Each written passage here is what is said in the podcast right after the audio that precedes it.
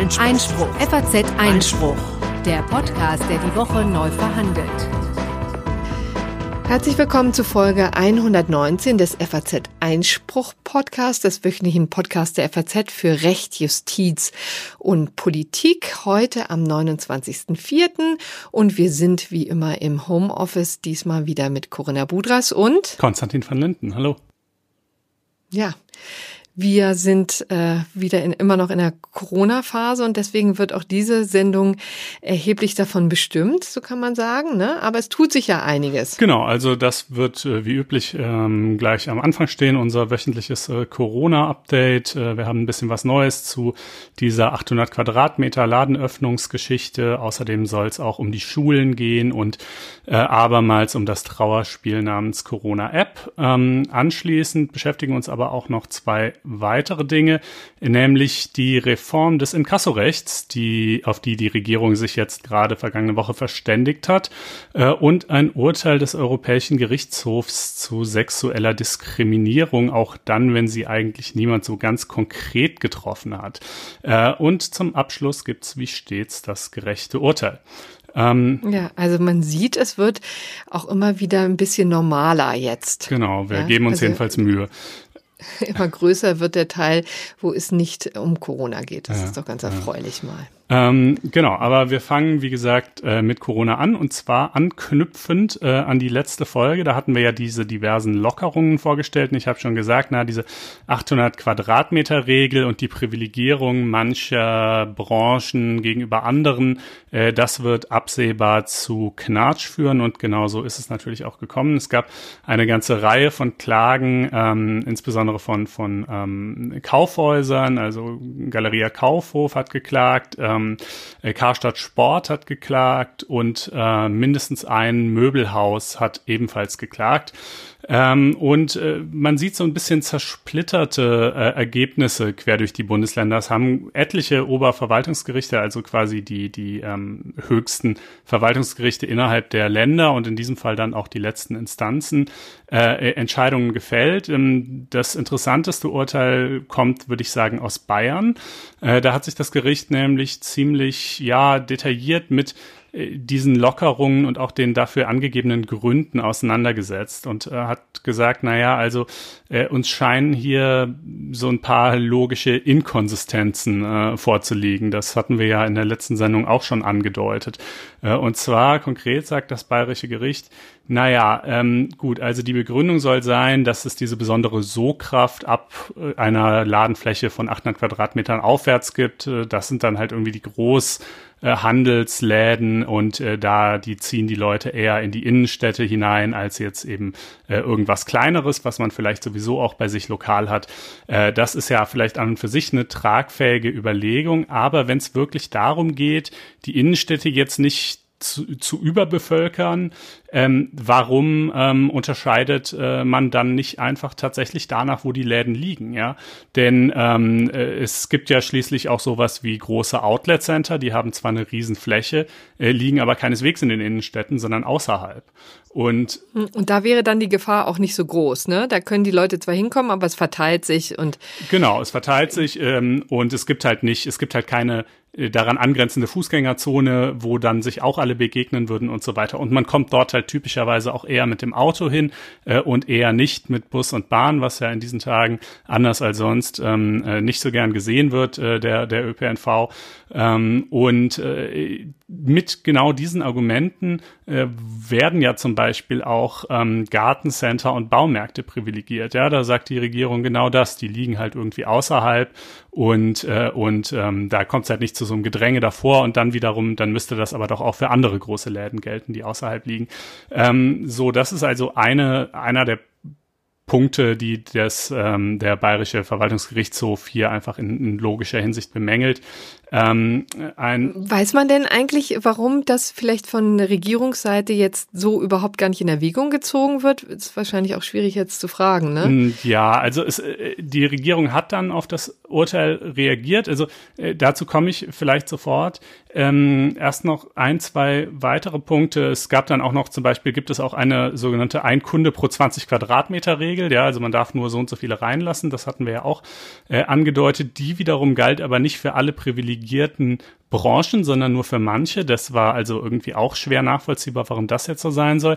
Und es ist ganz interessant, aber irgendwie ähm, nur auf den ersten Blick widersprüchlich, ähm, dass die Gerichte in der Anfangszeit, als die Beschränkungen ja noch weitgehender waren, ähm, sie eigentlich ganz überwiegend durchgewunken haben. Und jetzt, wo die Beschränkungen stückweise zurückgefahren werden, äh, auf einmal viel kleinteiliger und manche würden vielleicht sogar sagen kleinlicher mhm. hinschauen. Ähm, aber das liegt halt in der Natur der Sache. Ne? Es ist in einem gewissen Sinn tatsächlich einfacher, alles oder fast alles bis auf das ja. Nötigste, sagen wir mal, ähm, äh, zu verbieten, ähm, äh, dann, dann hat man wenigstens keine Probleme der Ungleichbehandlung. Ja, dann, dann ist es halt nun mal für alle so und es ist irgendwie die Lage gebietet das und ähm, damit kann man sich möglicherweise dann aus juristischer Sicht arrangieren. Aber äh, wenn es jetzt an die Lockerungen geht, dann kommt natürlich automatisch immer diese Frage, warum die und wir nicht auf? Und die hm. verlangt nach Rechtfertigungen und die sieht der Bayerische Verwaltungsgerichtshof hier halt nicht komplett gegeben. Auch die Tatsache, dass, also er hat dann eben auch gesagt, es müsste eigentlich auch möglich sein, diese 800 Quadratmeter abzustecken innerhalb innerhalb des Ladens. Das ging in Bayern anders als in diversen anderen Bundesländern nicht. Ähm, das Gericht hat dann interessanterweise gesagt, es hebt diese Regelungen jetzt trotzdem nicht auf, ähm, sondern äh, so wie das ja sonst das Bundesverfassungsgericht äh, manchmal macht, äh, dem Gesetzgeber eine Frist zur Neuregelung gesetzt bis zum 3. Mai. Äh, da wären, wäre die Verordnung, glaube ich, ohnehin ausgelaufen. Ähm, und äh, mhm. der Gesetzgeber hat dann aber auch wiederum gesagt, also die bayerische Regierung, vielmehr der Verordnungsgeber, muss man ja eigentlich richtigerweise sagen, hat gesagt, ähm, gut, diese, diese Möglichkeit des Absteckens, die äh, lassen wir dann auch schon ab jetzt zu. Ähm, also das ist. Okay, also da hat sich schon eine Bewegung äh, gezeigt dann in diesem Zusammenhang. Ne? Da hat sich dann tatsächlich äh, immerhin ein bisschen was geändert. Insofern ein tatsächlich spürbarer Teilerfolg für manche Händler. Ansonsten gibt's eine ganze Reihe Entscheidungen, also vom OVG Saarland, Niedersachsen, Sachsen-Anhalt, Hamburg, Bremen und Hessen, ähm, die alle jeweils diese 800 Quadratmeter Regel im Ergebnis für in Ordnung halten. Dort ist aber auch jeweils die Möglichkeit vorhanden, ähm, äh, einzelne Teilbereiche äh, irgendwie abzustecken innerhalb ähm, äh, des, des äh, Ladengebiets quasi. Das war ja in Bayern gerade nicht so. Ähm, und Aber das bayerische Urteil ist vielleicht auch wirklich noch ein bisschen erklärungsbedürftig, ne? Denn du hast es zwar gesagt, das passiert schon hin und wieder mal, aber es ist ja schon eine sehr kuriose Situation, dass man einerseits sagt, also hier ist etwas ähm, eklatant falsch, ja, also hier werden Grundrechte verletzt und man muss ja ehrlicherweise sagen, es geht ja um viel, ja, es geht ja mitunter bei diesen Läden, Ladenketten äh, ums nackte Überleben, ja, da hängen ja viele, viele Arbeitsplätze dran und man wird sich dran erinnern, dass schon vor der Krise die stark gebeutet ähm, sind gewesen sind, ja, und jetzt natürlich die Sache nicht einfacher ist. Also Kaufhof Galeria ist ja auch ähm, ähm, schon vor der Krise ähm, hatte Schwierigkeiten, sagen wir mal so, diese ganze, die ganze ähm, Branche der, ähm, der Kaufhäuser mit Karstadt ähm, und allem, was wir da in den vergangenen Jahren gesehen haben, war ja schon ähm, sehr angeschlagen. Und jetzt kommt natürlich die Corona-Krise obendrauf und jeder Tag, wo die nicht öffnen dürfen, jeder Tag, wo die nichts verkaufen dürfen, ist für die natürlich ein Riesenverlustgeschäft. Also es geht um einiges. Und wie erklärt sich dann, dass der VGH dann hier in diesem Zusammenhang, also das bayerische Gericht, sagt, na ja, also da drücken wir dann doch mal beide Augen zu, obwohl wir der Meinung sind, da werden Rechte verletzt. Ja, ich glaube, da kommen ein paar Faktoren zusammen. Ne? Also äh, einmal hat, ist das ja so eine generelle Problematik, wenn ein Gericht, ein Verwaltungsgericht, ähm, einen Teilaspekt eines größeren Regelungssystems oder vielleicht auch ein paar Teilaspekte eines Regelungssystems ähm, für, äh, für rechtswidrig hält, in diesem Fall eben für gleichheitswidrig hält, ähm, kann es die dann einfach aufheben? Naja, das könnte möglicherweise dazu führen, dass der dadurch geschaffene Zustand noch schlechter ist als, äh, als die Ausgangslage. Kann es eigene Regeln an die Stelle dessen setzen oder ist dazu nicht vielmehr der, der Gesetz bzw. Verordnungsgeber berufen? Ähm, und äh, also wenn Sie jetzt hier beispielsweise gesagt hätten, wir, wir kippen einfach sämtliche Regelungen der Verordnung. Ja, alle Läden können aufmachen, egal wie klein, groß oder was mhm. sie da anbieten, dann, äh, dann wäre natürlich absehbar, ne, und dieser Aspekt der Folgenabwägung, der spielt ja auch gerade im einstweiligen Rechtsschutz immer eine Riesenrolle, äh, dann wäre natürlich absehbar gewesen, dass es eben zu sehr viel mehr ähm, Geschäftsbesuchen und potenziellen Ansteckungen gekommen wäre. Und das war halt schon mal ein Ergebnis, was man nicht wollte.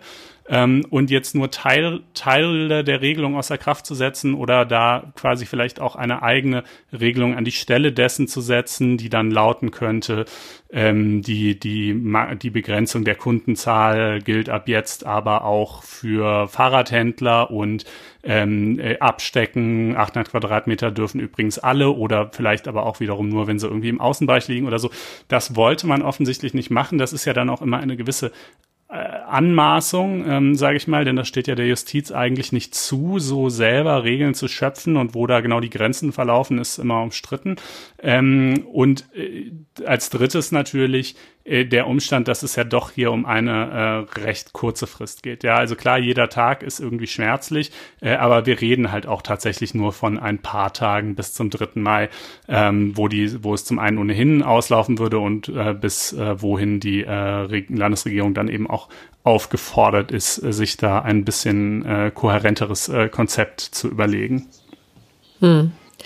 Also im Grunde genommen kann man jetzt ja schon vielleicht festhalten, grundsätzlich hat die 800 Quadratmeter Regel gehalten. Ne? Mhm. Also es ist tatsächlich so, dass jetzt in vielen Gebieten, in vielen Regionen die ähm, die Großen noch immer zu haben, es sei denn, sie haben das Glück, Müllbehäuser zu sein in äh, NRW oder eben Autohäuser und Baumärkte ja sowieso, die sind ja schon ja oder sie stecken Zeit ab auf. so ein Bereich, ne? Das, das ja genau, ja. das geht ja auch. Ja. ja.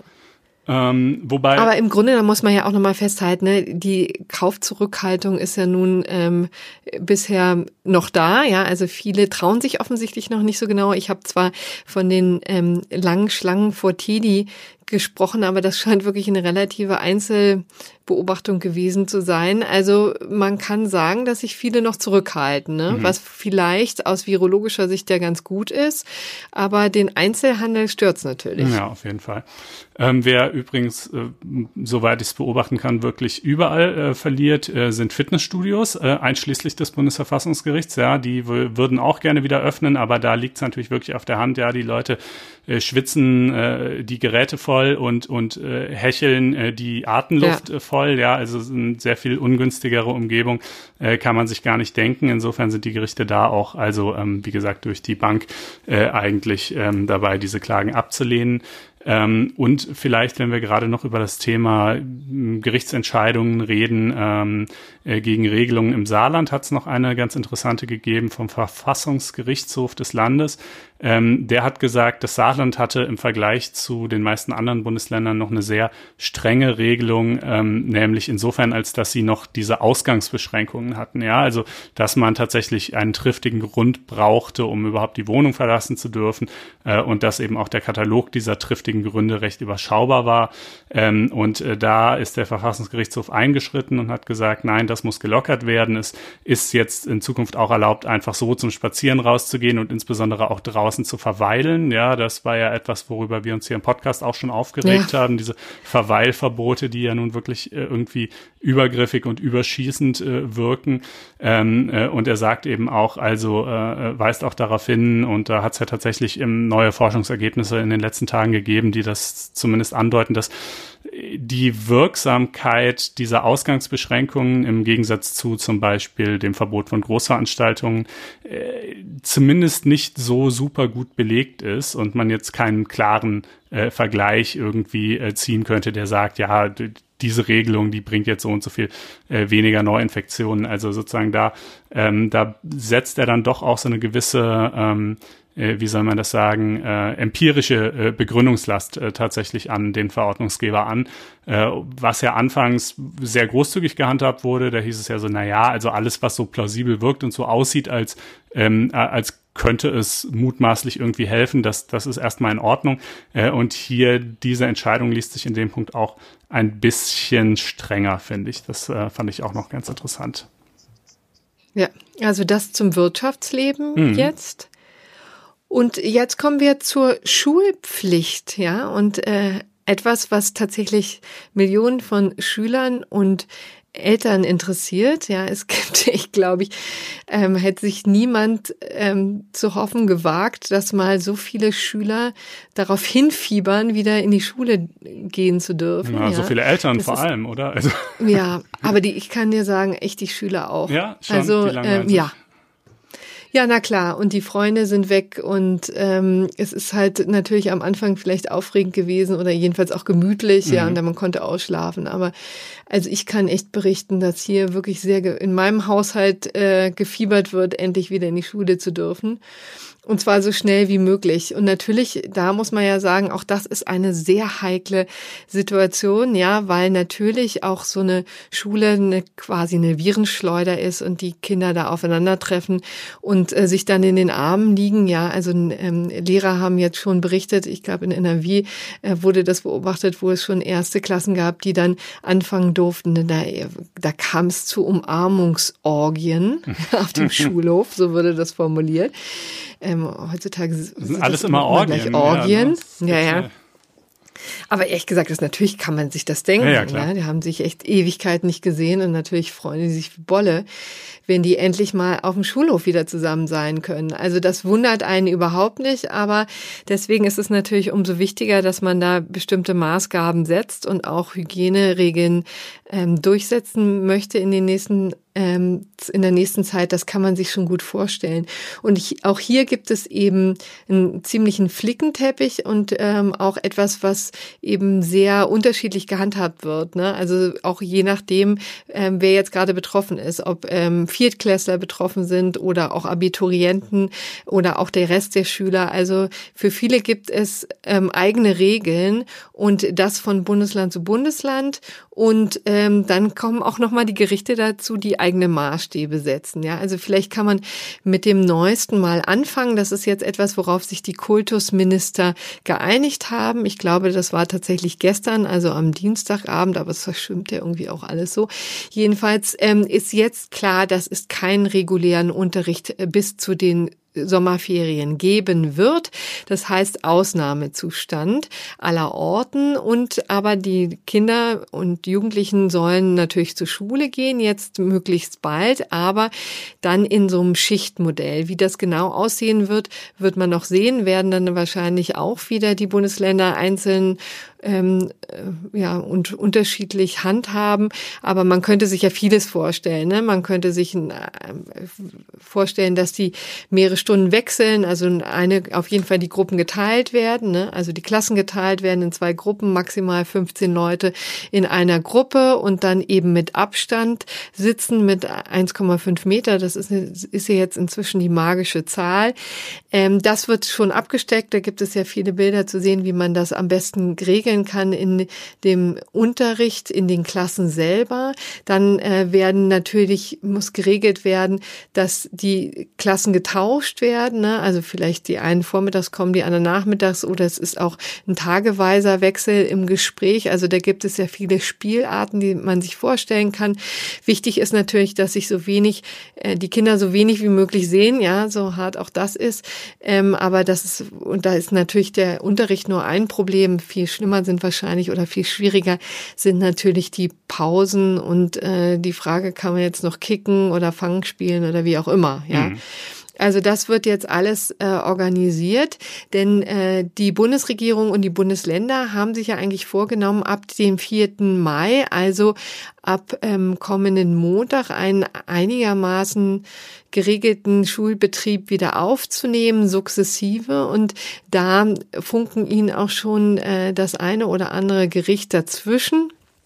Wir haben jetzt eine Regelung gesehen. Hier in Hessen war eigentlich geplant, dass die Viertklässler schon mal starten. Am vergangenen Montag sollte das der Fall sein.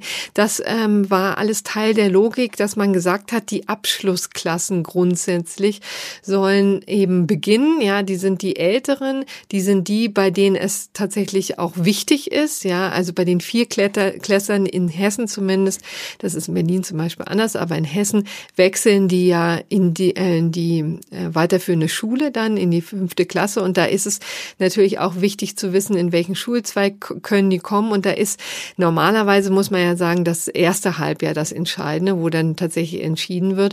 Aber hier hat man eben auch gesagt, na ja, auch die sollen eben so schnell wie möglich zurück, weil die, für die es eben essentiell ist. Und ähm, da ist natürlich Chancengleichheit bei der Bildung immer das Argument, was von den Kultusministerien angeführt wird, um darüber, darauf zu drängen, dass die Kinder mal wieder die Schulbank drücken, ja, zur Abwechslung. So, und in Hessen war es dann tatsächlich so, dass eine Schülerin geklagt hat, ähm, die äh, hat sich ungerecht behandelt gefühlt und hat tatsächlich auch gewonnen vor dem Verwaltungsgerichtshof Hessen. Das war auch eine Entscheidung, die vergangene Woche erging und zwar natürlich, wie stets in solchen Eilentscheidungen, ja sehr kurzfristig.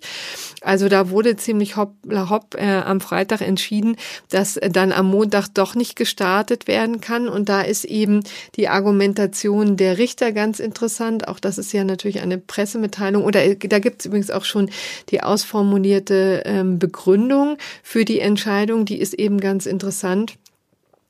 Und ähm, die, da haben die eben die Richter tatsächlich festgestellt, dass es eben eine Ungleichbehandlung gibt. Also da kann man natürlich entgegenhalten, na klar, das ist auch in der, in der äh, Natur der Sache begründet. Wir wollen ja eben gerade nicht alle Klassen hier ähm, sofort starten lassen, sondern vielleicht nur mal einen Teil, auch womöglich, damit man es mal ausprobieren kann. Aber hier haben sie die Richter das eben so gewertet, dass das zum Nachteil dieser Viertklässler eben ähm, entschieden wurde, dass das geregelt wurde zum Nachteil von ihnen und dass das so nicht geht. Denn diese Schüler sind eben zu einem, ähm, ja, einem größeren Risiko Risiko ausgesetzt, einem größeren Ansteckungsrisiko ist ja klar, ne? wenn sie dann auf einmal eben zumindest auf 15 Kinder treffen und ein paar Lehrer noch dazu, dann ist das natürlich eine andere Situation als die Kinder, die bis jetzt eben Homeschooling gemacht äh, haben. Und ähm, das haben sie eben als ähm, un, äh, ungerechtfertigte ähm, Ungleichbehandlung gesehen. Und ich, schön sind dann ja immer auch so Formulierungen in Gerichtsentscheidung, wo dann auch offensichtlich erhebliche Lebenserfahrung der Richter einfließt. Die sagen dann eben, äh, dass Viertklässler, und das sei gerichtsbekannt, einen großen Bewegungsdrang haben, ja, und eine beschränkte Affektkontrolle und generell nicht die Umsicht, die erwarten lassen kann, durchgängig während des Unterrichts und der Pausen auf dem Schulweg den Mindestabstand von 1,50 Meter einzuhalten. Und aber dieses Argument, was ich ja schon so auf Anhieb ganz plausibel fand, äh, dass du gerade genannt hast, dass es eben bei den Viertklässlern ein bisschen mehr drauf ankommt, weil die vor der Versetzung stehen, äh, wohingegen jetzt ein paar mehr verpasste Stunden in der zweiten Klasse vielleicht einfach weniger ins Gewicht fallen. Äh, das äh, hat der Verwaltungsgerichtshof offenbar nicht gelten lassen. Nee, das haben die abgebügelt. Also die haben schlicht und ergreifend gesagt, ja, bei der vierten Klasse, und das stimmt ja auch, ähm, gibt ja keine Abschlussprüfung. Die müssen ja keine Abi, Abi vergleichbare äh, Abschlussprüfung machen, um dann ähm, zu entscheiden, in welchen Schulzweig sie gehen, sondern das wird aus den äh, Noten der des ersten Halbjahres auch ah, okay. Und das erste Halbjahr ist eigentlich sowieso schon rum und somit war das im, so ein ja. bisschen Scheinargument quasi. Genau, und dann ist es zum Beispiel hier in Hessen so, auch das ist von Bundesland zu Bundesland unterschiedlich, dass da eben ähm, ja dann das auch im Wesentlichen eine Entscheidung der Eltern ist, ja. Mhm. Äh, und selbst wenn dann zum Beispiel keine gymnasiale Empfehlung vorliegt, können die Eltern trotzdem entscheiden, dass das Kind ähm, aufs Gymnasium kommt. Ähm, also insofern gibt es da keine richtige Prüfungssituation, anders eben als in, ähm, in anderen Jahrgängen, wo mhm. tatsächlich ähm, die Klagen wiederum nicht ähm, erfolgreich waren. Also lange Rede, kurzer Sinn, was die vier Klässler eben angeht, da hat dann Hessen sich einsichtig gezeigt und dann sofort auch gestoppt, hat gesagt, also das legen wir hier jetzt erstmal auf Halde. Ich muss offen gestehen, ich, ich glaube, es steht noch nicht fest, ob das dann jetzt einfach nur um eine Woche verschoben wird. Also ob wir dann, ähm, also sicherlich nicht nur für die Viertklässler, mhm. ne? wenn man also, äh, das Ergebnis, was wir jetzt eben haben, was die Grundschulen angeht, hier in Hessen zumindest, ähm, ist ziemlich eindeutig, nämlich wenn, dann müssen halt alle starten, mhm. ja ist, wie gesagt, also ich finde, ich hätte mir auch aus pragmatischer Sicht was anderes vorstellen können. Wie gesagt, weil es auch seinen Charme hat, dass man jetzt nicht mit allen Klassen beginnt, ja, und mit, mit welcher Klasse soll man denn dann beginnen, ja. Also es hatte ja schon ähm, gewissen Charme, aber interessanterweise war das ein Argument, was ich jetzt zumindest im Urteil nicht gesehen habe, was überhaupt vorgebracht wurde, sondern es wurde hier ähm, mit der besonderen ähm, Lage der Viertklässler vor ihrem Wechsel in die weiterführende Schule argumentiert und mit der Chancengleichheit in diesem Zusammenhang. Okay. So. Aber apropos Chancengleichheit, es gibt ja auch noch eine andere Schülergruppe, die ebenfalls äh, kurz vorm Abschluss steht, aber äh, vor einem Abschluss, der äh, ja doch noch ein bisschen anderes Gewicht vielleicht hat, ne? Die Abiturienten. Wie, wie steht's denn ja, um richtig. die?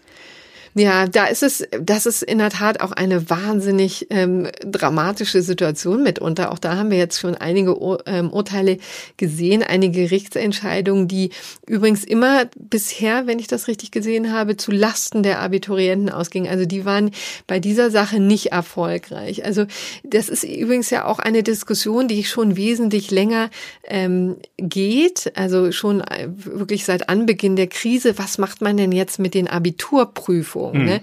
Denn das Abiturprüfungen sind immer scheiße, so könnte man es mal kurz zusammenfassen, sind immer eine riesige Belastung, ja, sind immer auch sehr geprägt von Einzeleinflüssen, von Umständen, von Glück auch, ja, und da kann man, ähm, ist ja schon von vornherein fraglich, ob die überhaupt die Ergebnisse so vergleichbar sind und das gilt natürlich in dieser Corona-Krise noch viel mehr. Wir haben Situationen zum Beispiel in Rheinland-Pfalz, die hatten schon im Januar Januar das schriftliche Abitur hinter sich gebracht, konnten da einen Haken dran machen. Wir hatten auch schon drüber geredet, dass im März schon Abiturprüfungen, schriftliche Abiturprüfungen in Hessen gelaufen sind. Ja, auch darüber haben wir ja schon gesprochen. Auch da gab es ja schon die ersten, die sich gewehrt haben, unerfolgreich.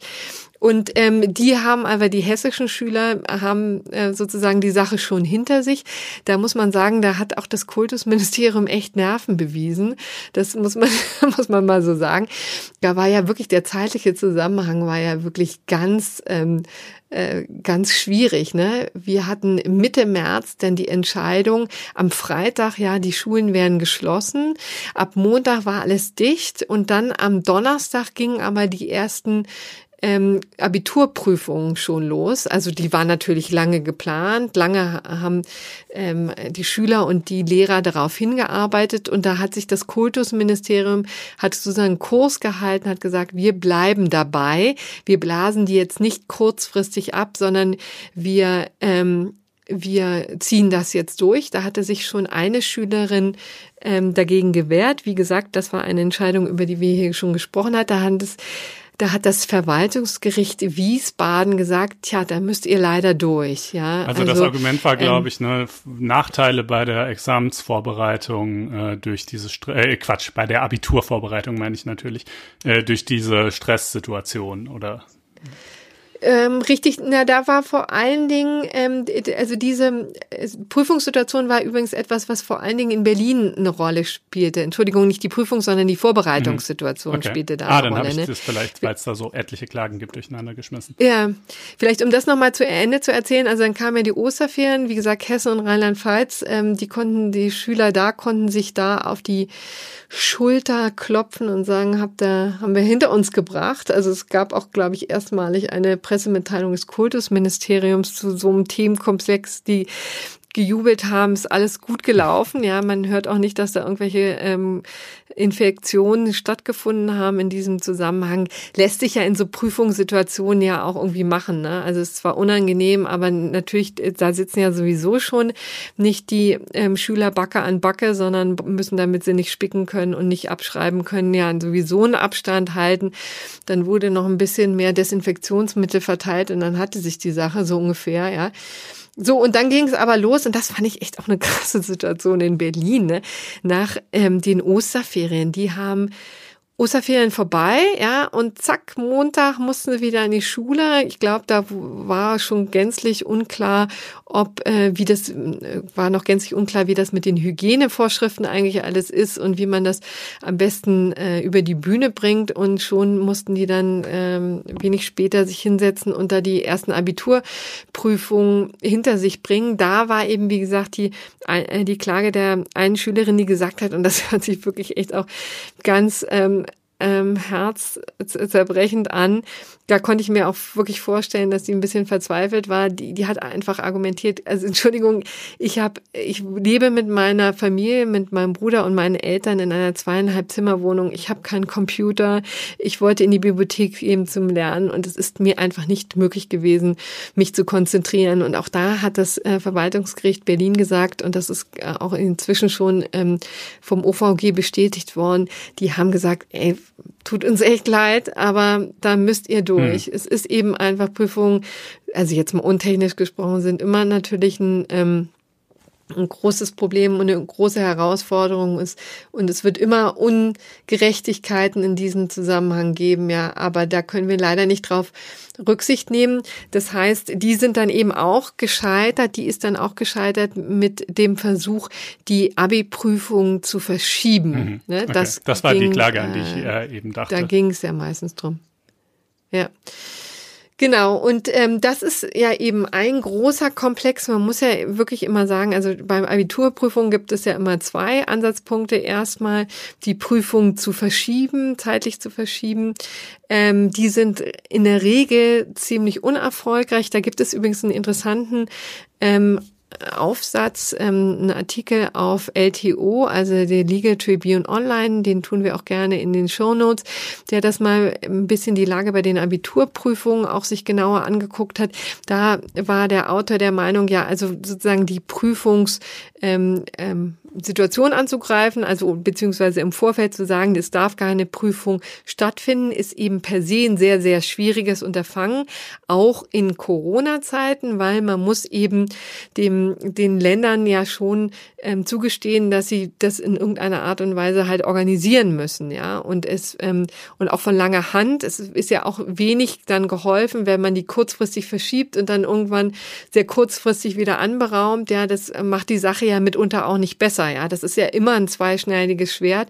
Es gibt einfach gen genauso viele Schüler wahrscheinlich, die diesen Kram jetzt auch erstmal hinter sich bringen wollen, ja, und auch so genervt sind, dass sie es jetzt auch nicht weiter auf die lange Bank schieben wollen. Man könnte vielleicht äh, ursprünglich auch äh, oder ja, ich wollte nur gerade ganz kurz einhaken, weil ähm, dieses, diese Alternativlosigkeit oder diese Auswahl zwischen ausschließlich schlechten Möglichkeiten, die besteht natürlich nur dann, wenn man davon ausgeht, dass die Abiturprüfungen irgendwann auf jeden Fall geschrieben werden müssen. Ne? Ja, Und es gibt ja genau. auch Leute, unser Freund Rezo zählt, glaube ich, dazu, aber auch noch etliche andere, die sagen, äh, Mensch, könnte man das nicht in diesem Jahr vielleicht einfach mal ganz sein lassen und äh, stattdessen so, ja, ich weiß nicht genau, dann den Mittelwert der bisher erzielten Noten nehmen, das wäre dann wohl der Ansatz. Genau, also das auch war eben eine Diskussion, die schon sehr früh von den Kultusministern angestoßen wurde. Insbesondere das Kultusministerium in Schleswig-Holstein hatte genau das vorgetragen äh, auf die und vorgeschlagen, nämlich, dass man auf die zentrale Prüfung verzichtet, dass man einfach ähm, das sozusagen fallen lässt, ja, diese Prüfung und im Grunde genommen nur die bisherigen Noten in den Klausuren und in den mündlichen äh, und die mündlichen Noten äh, hinzufügt. Das ist ja sowieso, das hat Rezo auch in seinem Video relativ eindrücklich beschrieben, ne, dass äh, diese Abiturnote besteht ja nur zu einem relativ kleinen Teil von ähm, aus diesen schriftlichen und mündlichen Abiturnoten. Ne? Also es, die ganzen Prüfungsfächer, die ganzen Klausuren im Vorfeld spielen natürlich eine wesentliche Rolle.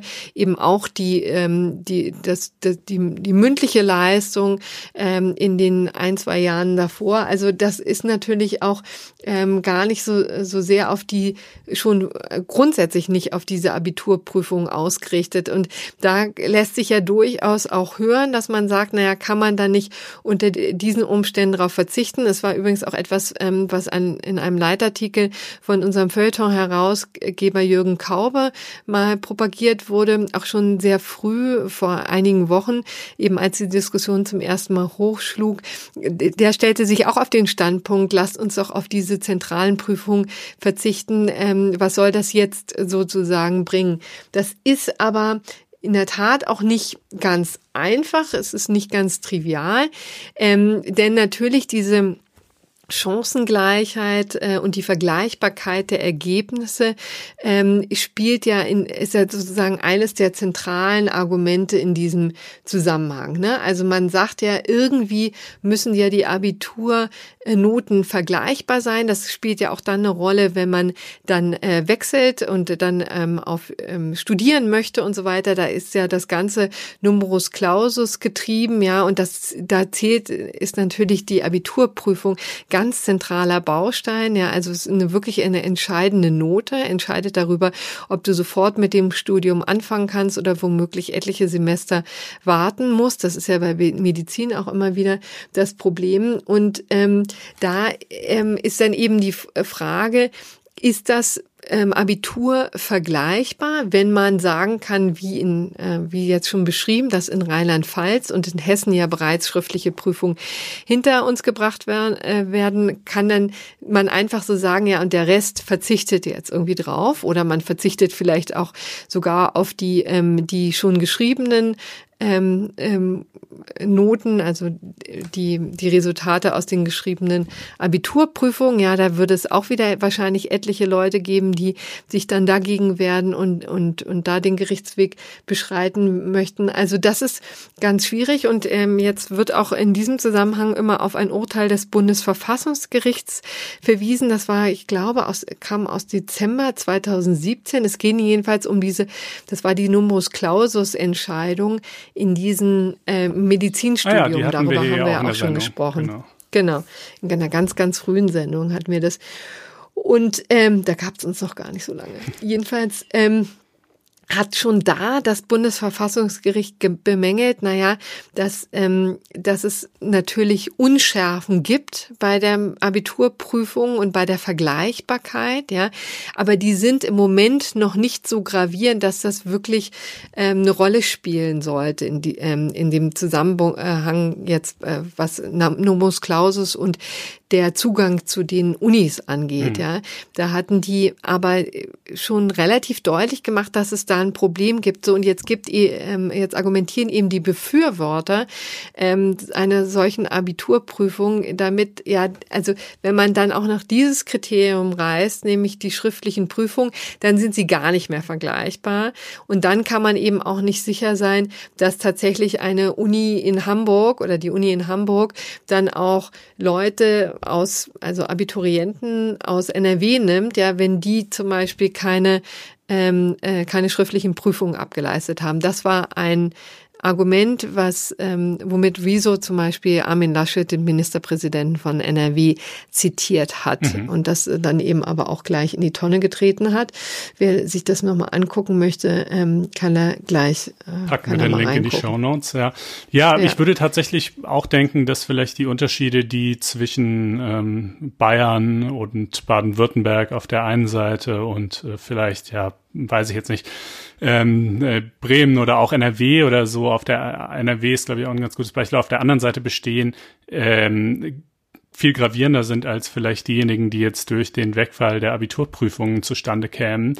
Ähm, aber trotzdem mhm. ist natürlich nachvollziehbar, wenn das Bundesverfassungsgericht das schon als Problem markiert hat, ähm, äh, dass man das dann nicht noch zusätzlich verschärfen würde, weil die, die schon vorher vorhandenen Ungleichheiten, die, die gehen ja nicht weg, nur weil jetzt noch neue dazukommen, sondern es äh, kumuliert ja. Ja, sondern es verschärft sich, so argumentieren eben die Befürworter dieser, dieser Prüfung. Ja, also ich finde es auch echt eine haarige Entscheidung. Mhm. Wie gesagt, ich kann mir schon vorstellen, dass man sich sehr ähm, unwohl fühlt, ja, dass es eine, eine große Belastung ist, ja, je nachdem auch, wie gut man sich vorbereiten kann und so. Ähm, auf der anderen Seite, ich garantiere dir, es würden echt etliche Leute dagegen klagen, wenn es eben keine gäbe. Ja, ja, natürlich. Also äh, das, so ist das halt immer. Ähm, und äh, da möchte man echt auch nicht in den, ähm, in den Schuhen der Kultusminister in diesem Fall stecken. Ne? Aber die Realität also die ist jedenfalls, dass das Modell Rezo-Kaube, nenne ich es jetzt mal, sich äh, bisher nicht hat durchsetzen können. Ne? Also letztlich sollen schon überall Abiturprüfungen stattfinden, oder? Ja, das ist, also der letzte Stand ist de definitiv so. Also wie gesagt, Schleswig-Holstein hatte es äh, ursprünglich mal ins Spiel gebracht, dass man darauf dann verzichten kann, aber haben, da haben sich alle anderen Bundesländer eigentlich dagegen entschieden. Und jetzt wird das sukzessive durchgeboxt, mhm. muss man sagen. Und dann gibt es natürlich noch die Möglichkeit, ähm, dann im Nachgang dagegen vorzugehen. Ja, ähm, auch darauf geht eben dieser Artikel auf LTO eben ein, dass das eben äh, womöglich der ja, der Weg ist, der noch am meisten äh, vielversprechend ist, ja, ähm, dass man sozusagen im Nachgang die Abiturprüfung ähm, anfechten kann, auch wenn zum Beispiel ähm, Hygieneverschriften nicht ordentlich eingehalten wurde, meistens eben, das deutet sich dadurch schon an, also wenn es irgendwelche Formvorschriften gibt, die womöglich verletzt werden. Aber das setzt eben voraus, dass die Prüflinge das auch tatsächlich dann rügen und zwar rechtzeitig rügen. Ne? Also es hilft einem natürlich nicht, wenn man dann, wenn einem dann eine Woche später einfällt, ach, ähm, das hat ja irgendwie nicht geklappt mit der Seife auf dem Klo oder vielleicht saßen wir nur 1,40 voneinander weg und nicht 1,50. Da muss man schon natürlich ähm, gleich von Anfang an, also möglichst bei Beginn der Prüfung, das Rügen. Oder ehrlich gesagt, ob man das in dieser Situation dann auch noch macht, also gehört ja auch echt viel dazu. Ne? Also man äh, ist wahrscheinlich sowieso schon nervös. Erste riesige Prüfung im Leben eines Schülers, muss man ja sagen, oder die wichtigste ja, im Leben eines Schülers. Und dann sich auch noch mit so, mit dem Lehrer womöglich anzulegen oder irgendwo auch seine Beschwerde dann niederzulegen, da gehört ja auch schon echt einiges dazu. Ja. Also vielleicht ist, also wäre eine Lebens, ein Lebensrat in dieser Situation Augen zu und durch.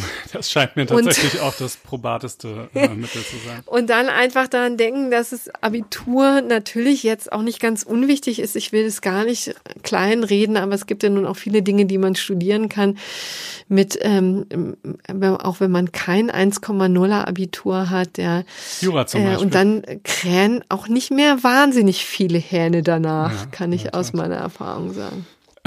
Gut, ähm, ist es das zu den Noten oder? Ja, genau, das, das wäre es dann okay. von meiner Seite. Ja, dann äh, wenden wir uns doch als nächstes nochmal einem besonders traurigen Kapitel zu. Ich habe das in den letzten Wochen, nachdem wir es ja zum frühen Zeitpunkt hier schon mal in der Sendung hatten, äh, habe ich es dann in den letzten Wochen äh, bewusst nicht angesprochen, weil da so viel in Bewegung war und im Übrigen auch, weil es echt nicht gut für meinen Blutdruck ist. Aber ich fürchte, jetzt führt doch kein Weg daran vorbei, nochmal über die Corona-App zu reden. Ähm, die Tracking-App. Ich finde das übrigens ja, immer Tracing, ein bisschen muss man zu ja kurz. Ist, ja, äh, genau.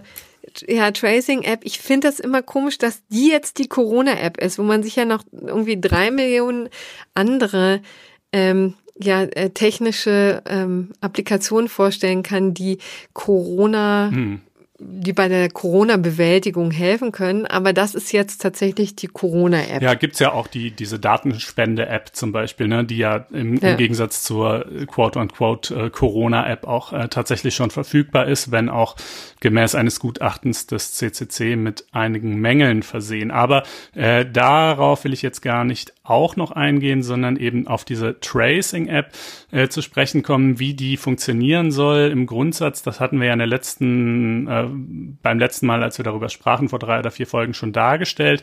Äh, ich hatte mich da etwas darüber empört, dass es allseits ähm, äh, als gesetzt gilt, dass das auf jeden Fall nur freiwillig sein könnte, weil ich meinte, also äh, der Eingriff in den Datenschutz äh, wiegt ja wohl nicht so schwer und momentan müssen wir tausend andere Eingriffe hinnehmen, die, die viel gravierender sind und äh, da kommt ja auch kein Mensch auf den Gedanken zu sagen, dass die irgendwie nur äh, freiwillig wären und das schien mir einfach irgendwie die, die Verhältnismäßigkeit nicht gewahrt.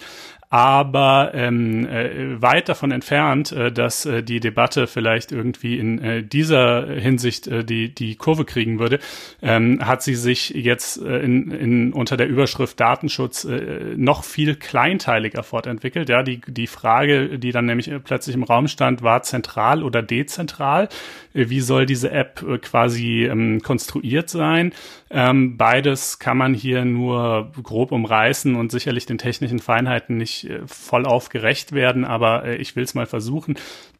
In beiden Fällen ist es zunächst mal so, dass ähm, de, de, dein Smartphone, wenn es eben in die Nähe eines anderen Smartphones kommt, eine Nähe von ungefähr 1,50 Meter, äh, und wenn es dort dann auch für mindestens eine, eine vorgegebene Zeitspanne, vielleicht 10 oder 15 oder 20 Minuten äh, dort bleibt, ähm, dann äh, registriert es diesen Umstand erstmal und trägt eben eine pseudonyme Kennung ein, äh, die, die das quasi kenntlich macht, ähm, dass es diesen Kontakt gegeben hat. Und äh, wenn du oder auch dein Kontaktpartner dann ähm, irgendwann möglicherweise erkrankt und äh, zum Gesundheitsamt geht und sich prüfen lässt und dieser Test positiv ausfällt, äh, dann äh, kannst du in deiner App eintragen, Mensch, ich bin, ähm, ich bin Covid-19 positiv und äh, die Idee ist natürlich, dass eben dann alle. Dann kannst du das eintragen, ne? Das ist vielleicht auch nochmal wichtig ja. bei der Beurteilung der Sinnhaftigkeit. Du kannst es eintragen. Ja, es, also es soll wohl so gemacht werden, dass du es ähm, äh, tatsächlich dann jedenfalls auch nur mithilfe des Gesundheitsamtes eintragen kannst, damit nicht irgendwelche Spaßvögel mhm. einfach ähm, aus Quatsch oder vielleicht auch um, äh, um irgendwie lokale Reaktionen aus, aus wirtschaftlichen Gründen zu erzeugen, äh, dann einfach massenlich, massenweise sich positiv eintragen, obwohl sie es gar nicht sind. Ja, also sozusagen. Ich glaube ehrlich gesagt, die Gefahr ist eher andersrum, ne? dass man dann aus lauter Schambehaftetheit dann vielleicht doch darauf verzichtet, äh, das einzugeben. Ja, gut, oder? das Ganze ist ja, ist ja weitestgehend pseudonym. Ne? Natürlich, wenn jetzt jemand in, in der letzten Woche ausschließlich dich getroffen hat und er dann eine Warnung kriegt, dann kann er sich natürlich ausrechnen, dass du es warst. Äh, und da kann das sozusagen auf technischer Ebene natürlich noch so äh, gut äh, die Anonymität gewährleistet sein. Ja, man kann ja möglicherweise trotzdem einfach Rückschlüsse aus der eigenen äh, Vergangenheit in den letzten Tagen ziehen. Ähm, aber naja, also jedenfalls ähm, bei der bei der äh, zentralen Variante würde dann jedenfalls die Information Information, dass du positiv bist und die Liste deiner Kontakte an einen zentralen Server geschickt und der Server guckt, ah, diese fünf Leute sind hier in deiner Kontaktliste aus den letzten Tagen, denen schicke ich jetzt eine Warnung. Und bei der dezentralen Lösung würden diese Informationen unmittelbar an sämtliche anderen Nutzer geschickt. Da ist zwar auch noch ein Server dazwischen, um die Sache noch mehr zu verkomplizieren, aber der hat nicht diese Schlüsselfunktion. Ja, da gibt es also nicht diesen einen Punkt, wo diese Kontaktinformationen zusammenlaufen und gespeichert werden und somit gibt es äh, zum einen keine zentrale Angriffsstelle für Hacker und äh, zum anderen auch für diejenigen, die legitimerweise auf den Server Zugriff haben, also den Staat oder das Robert Koch Institut und so weiter, ähm, äh, gibt es halt auch nicht die Möglichkeit, ähm, diese Daten äh, irgendwie zu missbrauchen oder allerdings auch sinnvoll zu nutzen. Ne? Das ist natürlich der Wermutstropfen, ja, denn diese zentrale Lösung, ähm, äh, wo das alles an einem Punkt zusammenläuft, die, äh, die ähm, bietet auch einfach weitergehende äh, Möglichkeiten hinsichtlich dessen, was man mit diesen Daten so anstellen kann. Jenseits davon einfach nur eine Warnung rauszuschicken. Ja, die Warnung, die geht schon in beiden Modellen, ähm, aber ähm, die kann dann, sagen wir mal, auch äh, ihre, ihr, mh, mm, ihre Algorithmen im Laufe der Zeit verfeinern, indem sie erkennt, ah, folgende Warnungen, die ich rausgeschickt habe, äh, haben irgendwie scheinen wohl mutmaßlich eher Fehlwarnungen gewesen zu sein. Ich passe jetzt meine Kontakterkennung künftig ähm, irgendwie nach folgenden Parametern an. Ja, also so ein, ein, ein fortlaufendes Lernen und Verfeinern des Prozesses, das geht wohl in einer zentralen App sehr viel besser, wenn es in einer dezentralen denn überhaupt geht. Ähm, und auch so lokales Erkennen von, von Infektionsherden und äh, diverse weitere analytische Dinge, die Epidemiologen äh, ganz gerne hätten, gehen in einer zentralen App entweder überhaupt nur oder jedenfalls deutlich besser. Und ähm, Umgekehrt natürlich äh, sind eben da die Datenschutzbedenken nochmal ausgeprägter, obwohl eigentlich zumindest im Prinzip sich beide Varianten so realisieren lassen, dass sie vollständig pseudonym sind und äh, in, in welchem Ausmaß es dann eben doch wieder möglich ist, ähm, äh, äh, trotz dieser Pseudonymisierung zurückzuverfolgen, ähm, äh, wer hinter den Pseudonymen, hinter den Kennen, hinter den sozusagen Codes, die diese App zur Identifikation der Nutzer verwendet, tatsächlich steckt, welche Person das ist. Ähm, da wird halt unter IT-Nerds, sage ich mal, ähm, sehr rege drüber gestritten. Da werden dann verschiedenste Angriffsszenarien skizziert, die sind aber teilweise auch extrem voraussetzungsreich. Ja, es macht ja auch einen großen Unterschied, ob man ähm, mit wenig Aufwand sämtliche ähm, äh, sämtliche Pseudonymisierungen aufheben kann oder ob man mit gigantischem Aufwand einzelne aufheben kann. Ja, ähm, also all diese Dinge fallen da irgendwie ins Gewicht und jedenfalls ähm, hat es dann halt im quasi im Tagestakt so Cassandra-Rufe gegeben ähm, von von der Datenschutzfraktion, die halt meinte, dieser zentrale Ansatz ist der absolute äh, Werk des Teufels und äh, Vollkatastrophe und bietet das Potenzial ähm, zu äh, drastischer Ausweitung dieser Funktionalität. Und es ist nur eine Frage der Zeit, bis ähm, dann eben irgendwie die Sicherheitsbehörden ankommen und sagen, Mensch, wir wüssten auch ganz gerne mal, wer wann mit wem in Kontakt gestanden hat. Ähm, und äh, da wäre halt sozusagen eine Architektur Struktur geschaffen, die man nicht mehr loswerde. Ähm, also eigentlich dieselbe Argumentationslinie, die man ja in diesen Konstellationen immer kennt. Ähm, äh, weil das, was erstmal unmittelbar vorgesehen ist von der Bundesregierung, die reine ähm, äh, Seuchenbekämpfung und Kontaktnachverfolgung von Ansteckungen, äh, dagegen kann ja nun eigentlich keiner was haben. Man kann ja auch nicht ernstlich behaupten, dass, ähm, äh, dass es ein ausgeprägtes Geheimhaltungsinteresse äh, gäbe an der Information, dass man positiv ist und in der Nähe von jemand war. Also das ist ja im Gegenteil gerade das Ziel, auf das sich die gesamten nationalen Anstrengungen äh, dieses Staates seit Wochen richten, rauszufinden, wer hat's und und äh, möglichst zu verhindern, dass er andere ansteckt. Also äh, die, an diesem Datum, ähm, äh, auch wenn es ein personenbezogenes Datum sein mag und und natürlich auch irgendwie ein Gesundheitsdatum ist, ähm, wird man wohl sagen müssen, gibt's jetzt kein riesen Geheimhaltungsinteresse, aber es sind dann natürlich immer die Sorgen naja, vor der Auswahl. Entschuldigung bitte, dass ich dich ja. unterbreche, aber es ist, gibt ja nun einfach mal diesen dezentralen Ansatz, der übrigens auch von Apple und Google verfolgt wird. Das heißt, es gibt ja eine Alternative dazu, die vielleicht sozusagen nicht die äh, Forschungsergebnisse liefert, aber die ja trotzdem funktionieren könnte. Ne? Ja. Dann kann man sich doch erstmal für die vielleicht entscheiden. Äh, das wäre, es wäre tatsächlich auch gar nicht mein Hauptproblem. Ich, es geht mir gar nicht so sehr darum, dass ich sage, oh, der zentrale Ansatz wäre tausendmal besser gewesen und es ist idiotisch, dass wir auf den dezentralen setzen jetzt, äh, denn so ist es ja gekommen. Ja, wer die Nachrichten verfolgt hat, hat das vielleicht gesehen. Am ja. Freitag hat die Bundesregierung erst noch gesagt, sie, sie äh, wollte diesen zentralen Ansatz bevorzugen äh, und am Sonntag gab es dann die Kehrtwende, nachdem eben der Druck von verschiedenster Seite ähm, äh, so weit gewachsen war, dass man den Eindruck hatte, das, das geht nicht. Ähm, aber aber, ne, also wie gesagt, mir, mir geht es gar nicht darum, dass ich sage, das eine ist jetzt so viel besser als das andere, ähm, äh, dass es jetzt irgendwie ein Riesenfehler sei, ähm, darauf zu setzen. Im Gegenteil, äh, wenn Apple und Google ihre geplante Schnittstelle wirklich nur für ein dezentrales Tracking zur Verfügung stellen, äh, dann ist die Entscheidung damit eigentlich sowieso gefallen. Ähm, mein Problem ist ein anderes, und zwar das, und natürlich auch hier wieder unter dem Rubrum datenschutzrechtlicher Bedenken, ähm, so getan wurde, äh, von, von vielen Seiten, als ob hier ein Dammbruch ungeheuerlichen Ausmaßes bevorstünde, als ob der Staat hier beabsichtigen würde, den, den Bürgern sozusagen unter der, uh, unter dem Deckmantel der solchen Bekämpfung das, uh, den übelsten Trojaner aufs Handy zu schleusen und uh, danach weiß Gott was mit ihnen anzustellen. Und ich, und diese, diese Befürchtungen, man kann schon darüber streiten, ob sie auch nur, ob auch nur ein Funken Wahrheit dran ist. Ehrlich gesagt, ich würde selbst das in Abrede stellen. aber man kann eigentlich nicht darüber streiten, dass sie maßlos übertrieben waren und dass sie und da Aber ehrlich gesagt, ich finde, so habe ich die Diskussion gar nicht wahrgenommen. Ich finde, man kann ja ganz nüchtern mal darüber diskutieren, ob man es so oder so haben möchte und dann die, äh, die Argumente pro und contra ähm, äh, gegenübersetzen, äh, gegenüberstellen. Also ich habe das gar nicht als hysterisch äh, wahrgenommen. Das ist jetzt vielleicht auch wieder äh, ein Unterschied, wie ähm, sensibel wir darauf reagieren. Ich fand das jedenfalls ähm, einen vernünftigen Austausch von Argumenten.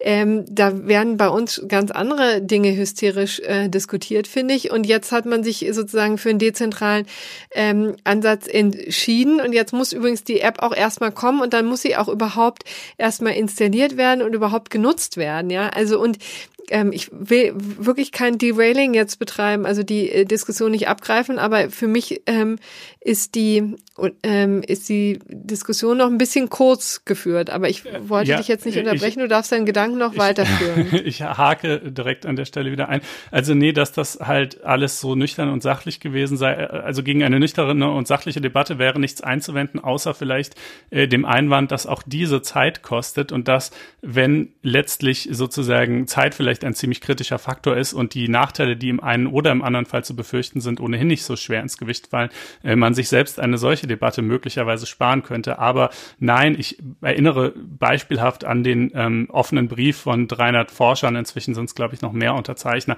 äh, die Zitat beispiellose Überwachung äh, fürchten äh, und doch etliche Schlagzeilen dieses Formats. Und das ist mein zentraler Punkt, auf den ich mit dieser langen äh, Rede hinaus will. Ähm, äh, das Ganze ist maßgeblich darauf angewiesen, dass die Leute das freiwillig machen und zwar selbst, ja. Äh, also äh, jetzt sogar explizit, weil es wirklich freiwillig, explizit freiwillig sein soll, aber selbst äh, wenn man, so wie ich, äh, sagt, ist überhaupt kein Problem, das auch verpflichtend zu machen, hat man ja aber trotzdem das Problem der Kontrolle, ja, also du genau. kannst das einfach nur sehr Und dass die Leute sich nicht dran halten und einfach ihr Handy auf dem, auf dem Tisch liegen lassen, oh. ne? das hilft dir eben einfach gar nicht, sondern du musst die Leute über überzeugen und die müssen äh, saubere Daten liefern wollen, sonst geht's nicht. Genau, sonst geht's nicht. Und man muss sich vor Augen führen, diese App skaliert leider sehr schlecht, ja. Also sagen wir mal, wenn 50 Prozent der Bevölkerung die installiert hätten, was ja schon wirklich ein, ein ich glaube, utopischer Wert ist, äh, dann ließen sich damit, das hieße das ja, dass die Hälfte der Bevölkerung die es nämlich installiert hat, die Hälfte ihrer Kontakte nachvollziehen kann, weil ja im Schnitt auch nur jeder zweite, mit dem sie in Berührung kommen, es seinerseits installiert hat. Das heißt nur 25 Prozent aller insgesamt vorhandenen Kontakte.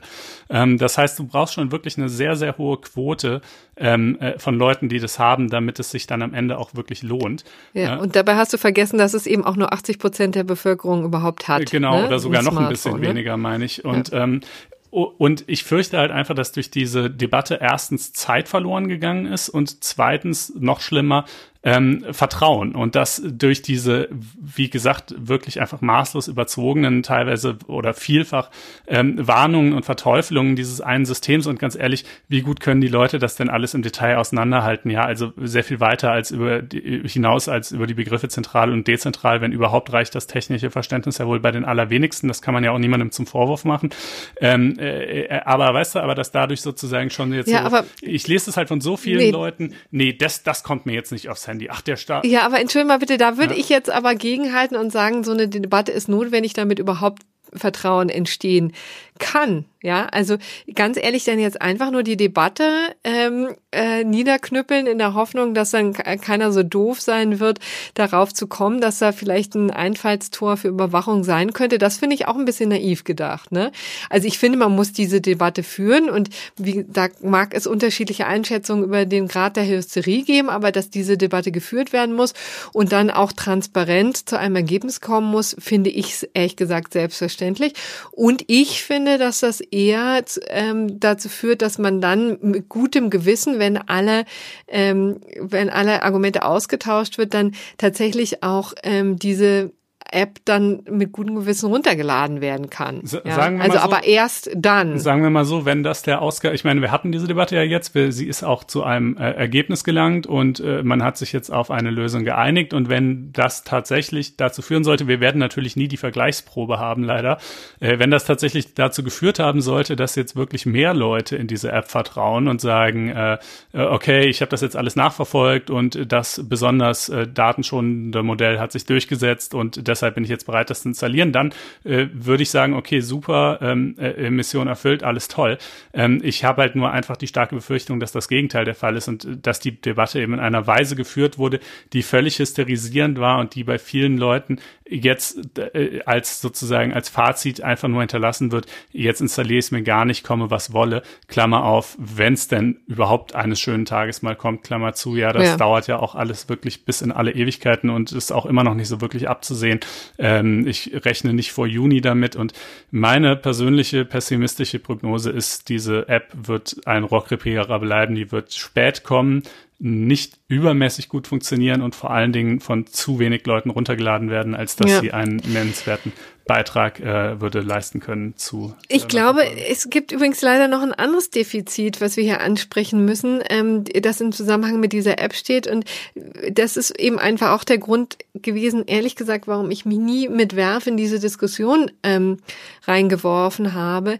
Weil ähm, es gibt ja ein vorgeschaltetes, ähm, äh, ein vorgeschalteter Mechanismus, der sehr, sehr wichtig ist, der meines Erachtens in der öffentlichen Debatte noch viel zu wenig beleuchtet wird, nämlich ähm, die, äh, die Tatsache, oder die Frage, wie und in welchem Umfang in Deutschland getestet wird, ja, denn du, die hat ja dann erst ihren Nutzen, wenn du tatsächlich zuverlässige Testergebnisse hast und zwar mehr als jetzt. Und das ist so ein bisschen so eine komische Debatte, die ich da anstoßen möchte, weil ähm, es heißt ja immer in Deutschland, dass wir exzellente Testvoraussetzungen ähm, haben. Es wird wahnsinnig viel getestet, ähm, wird schon wahnsinnig lange getestet und das stimmt ja auch alles. Nur trotzdem ist es ja so, dass ähm, dass man immer wieder ähm, hört, erstens von Leuten, die eben nicht getestet wurden, weil die Voraussetzungen ja so eng sind. Ja, also du musst tatsächlich jemanden gekannt haben, musst jemanden kennen, der positiv getestet wurde und du musstest mit dem Kontakt haben in dem entscheidenden Zeitraum. Du musst natürlich die ähm, äh, Symptome haben, ja. Und da wissen wir ja nun, dass äh, sich wahnsinnig viel auch schleichend ähm, weitergibt, so dass man sagen kann, dass es ja einen erheblichen Prozentsatz an Leuten gibt, die es vielleicht gar nicht wissen, auch gar nicht wissen, dass sie es weitergegeben werden und die demzufolge niemals getestet werden. Nun will die Bundesregierung dagegen steuern, das haben wir schon ähm, gesagt, da, damit, dass sie wesentlich mehr testet. Also derzeit heißt es, haben wir Testkapazitäten von 730.000 Tests pro Woche. Es soll anwachsen auf viereinhalb, aber Millionen. ich habe jetzt ehrlich gesagt viereinhalb, Entschuldigung, viereinhalb Millionen. Ich habe ehrlich gesagt noch nicht rausgefunden, wie sich das in der Praxis ähm, ähm, umsetzen soll, weil einerseits sind ja die Gesundheitsämter jetzt schon überfordert, tatsächlich mit den ähm, die die Tests zu verteilen, sozusagen, also tatsächlich dafür zu sorgen, dass Leute ordentlich getestet werden. Auf der anderen Seite haben wir wahnsinnig viele oder einige Testzentren zumindest, die ähm, komplett unausgelastet sind. Also mir scheint sozusagen in diesem ganzen Testbereich noch wahnsinnig viel Luft nach oben zu sein, ohne das jetzt wirklich als generelle Kritik zu meinen, sondern das ist eigentlich eher ein Befund, auch ein Befund, der sich eher aus sehr, sehr vielen Fragen speist und nicht so sehr Erkenntnissen, weil wie gesagt, ich finde, das ist eben immer noch eine sehr, sehr un, unübersichtliche Situation in Deutschland ist. Und ich finde diese Frage aber zentral, weil du das, wie gesagt, auch für diese Tracing-App ja notgedrungen brauchst. Du brauchst ja ein positives Testergebnis. Reicht ja nicht einfach nur zu sagen, oh, ich fühle mich schlecht oder ich habe, ich bin fest davon überzeugt, dass ich Corona habe, ja, sondern du musst es ja testen lassen. Und ehe sich daran nicht viel tut, ja. bin ich sowieso ein bisschen zurückhaltend, was jetzt diese App angeht. Ich finde, wir brauchen die trotzdem und ich finde, ähm, wir sollten äh, sozusagen insbesondere das Hochtechnologieland sollte sich nicht äh, entgehen lassen, auch solche technischen Innovationen zu fördern und anzugehen. Aber weißt du, meine, Leidenschaft in der Diskussion wurde immer gebremst, weil ich immer noch den Verdacht habe, dass das Problem tatsächlich schon vorgelagert bei den Tests ist. Und da müssen wir mal gucken, wie das jetzt in Zukunft weitergeht und ob sich das ein bisschen struktureller lösen lässt. Aber wollen wir sozusagen dieses heikle Thema jetzt mal verlassen und äh, vielleicht mal auf die ähm, ähm, auf ja weniger verfängliches Terrain überleiten. Sind wir jetzt vielleicht mit dem ganzen Corona-Thema? Genau. Ja, also ähm, abschließend noch zu der App. Äh, abschließend noch zu der App. Wir haben ja schon einiges dazu gesagt, wen das alles in noch größerer Detailtiefe interessiert. Der der kann ja auch gerne ja. mal vielleicht bei der Lage der Nation reinhören, ein Podcast, äh, der sich mit dem politischen Geschehen der Woche äh, immer befasst und die beiden Macher da, die sind auch mindestens einer davon, wenn nicht beide, ziemliche Techies und die stellen das auch alles noch sehr viel detaillierter dar, sofern da noch Informationsbedarf bestehen sollte. Ähm, ja, da kann ich dann aber auch gleich noch ergänzen und sagen, Logbuch ähm, Netzpolitik Ebenfalls. ist auch ein Podcast, ja. der das natürlich in extenso. Und wir haben in den Shownotes behandelt. auch einige Links dazu. Gut, ansonsten, ja, ich. Und die streiten sich irgendwie alle nicht so wie wir in diesem Thema. Äh, ja. Ich äh, stelle es jetzt einfach nur mal so fest. Ja, nee, nee, ich bin ja auch, äh, das ist mir ja nicht äh, unbekannt, dass äh, diese Neurose mehr oder weniger das ganze Land äh, befallen hat. Ähm, äh, gut, aber in der Tat, also ich würde sagen, wir können damit vielleicht auch das Corona-Thema, wir haben zwar hier noch zwei Punkte im Patch stehen, aber die sind jetzt hm, vielleicht nicht ganz so kriegsentscheidend, können wir auch abkürzen äh, und zum nächsten kommen oder was meinst du? Ja, komm, lass mhm. uns das machen. Gut. Wir kürzen ab. Ähm, wir kürzen ab, äh, sind dann hiermit jetzt fertig mit Corona. Zack, so plötzlich ganz geschehen. Ähm, und äh, kommen noch zur geplanten Reform äh, des Inkassorechts, äh, für die nun nach harzigem Ringen auch durchaus ein Regierungsentwurf äh, vorliegt. Ähm, äh, und das Ganze wird präsentiert so unter der Überschrift arme, unschuldige Verbraucher werden von ähm, missbräuchlich agierenden bösen Inkasso-Unternehmen gegängelt und äh, dem müssen wir ein Ende machen. Ähm, und äh, dementsprechend ist der Entwurf ziemlich verbraucherfreundlich. Das kann man natürlich schon im Grundsatz auch, die, sagen wir mal, in, in, in Frage äh, stellen. Ja, man könnte ja auch sagen, ähm, äh, vielleicht sind diese Verbraucher ja gar nicht so arm, weil vielleicht haben sie halt irgendwie äh, Dinge bestellt, wissend äh, und vielleicht sogar beabsichtigend, äh, sie nicht zu bezahlen. Jedenfalls haben sie sie augenscheinlich nicht bezahlt. Ähm, und sozusagen könnte ja der erste Anschein auch erstmal sein, dass, dass äh, die, die Begründungslast oder die Rechtfertigungslast hier eher beim Verbraucher liegt als anderswo. Ähm, aber gut, ne, Je, wie dem auch sei, jedenfalls ähm, äh, gab es halt diese Klage vor allen Dingen bei so geringen Forderungen, ja, also die Forderungen von unterhalb von 50 Euro, die machen äh, fast 23 Prozent des Gesamtaufkommens aller Inkasso-Aufträge äh, äh, aus und diejenigen zwischen 50 und 500 Euro dann nochmal weitere 60 Prozent. Da spielt also äh, ganz erheblich die Musik und da kann es natürlich wirklich passieren, dass ähm, äh, wenn du da einen ungeduldigen Gläubiger hast, der vielleicht sehr früh, ähm, ohne selber nochmal dir vorher zu schreiben, Inkasso einschaltet und obendrein ähm, äh, dann die Kosten des Inkasso-Unternehmens äh, quasi höher ausfallen, als die eigentliche Rechnung es gewesen wäre. Äh, das will man äh, ein bisschen ändern, indem jetzt nämlich äh, die, die Gebühren äh, gesenkt werden auf also in, eine 0,5 Geschäftsgebühr. Gut, das sagt jetzt den Hörern nichts, die sich mit dem mit dem anwaltlichen Gebührenrecht äh, nicht auskennen, ja.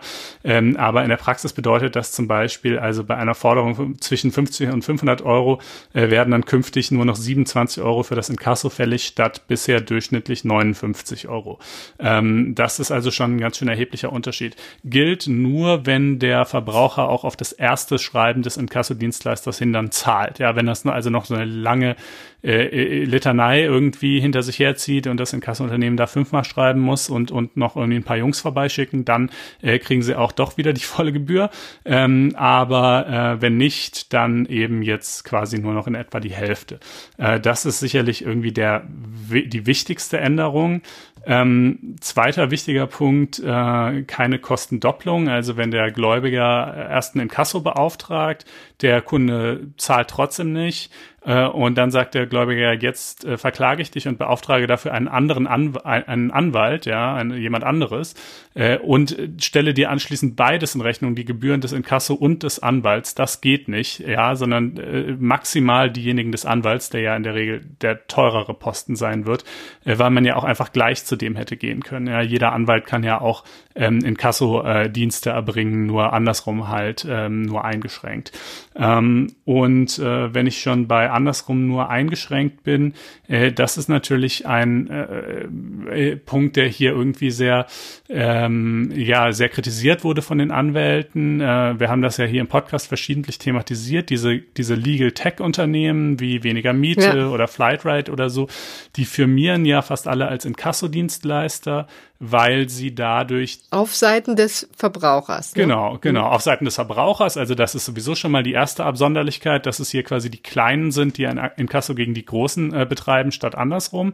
Ähm, und äh, dadurch, dass die eben als Inkasso-Dienstleister firmieren und nicht als als Rechtsanwälte diese diese Unternehmen, ähm, äh, sind sie halt nicht dem anwaltlichen Berufsrecht unterworfen und äh, können dementsprechend zum Beispiel Erfolgsprovisionen nehmen, äh, Prozesskosten übernehmen äh, und so weiter und äh, da hätte sich die Anwaltschaft natürlich in diesem Zuge gewünscht, äh, dass da irgendwelche Angleichungen stattfinden würden äh, zu ihren Gunsten. Dass es vielleicht heißt, so, sobald Anwälte äh, in einem reinen Inkasso-Bereich tätig werden, und der kann ja ganz schön weit reichen nach dem letzten BGH-Urteil zu der, zu der weniger Miete-Geschichte, ähm, äh, sind sie von diesen berufsrechtlichen Pflichten befreit oder gelten die nur eingeschränkt oder so. Das hätte sich die Anwaltschaft natürlich gewünscht, gibt's aber nicht. Das heißt, diese nicht ganz unberechtigte Klage lebt fort. Ähm, die Inkassos sind da tatsächlich etwas, in der Hinsicht etwas bevorteilt gegenüber den äh, Anwälten.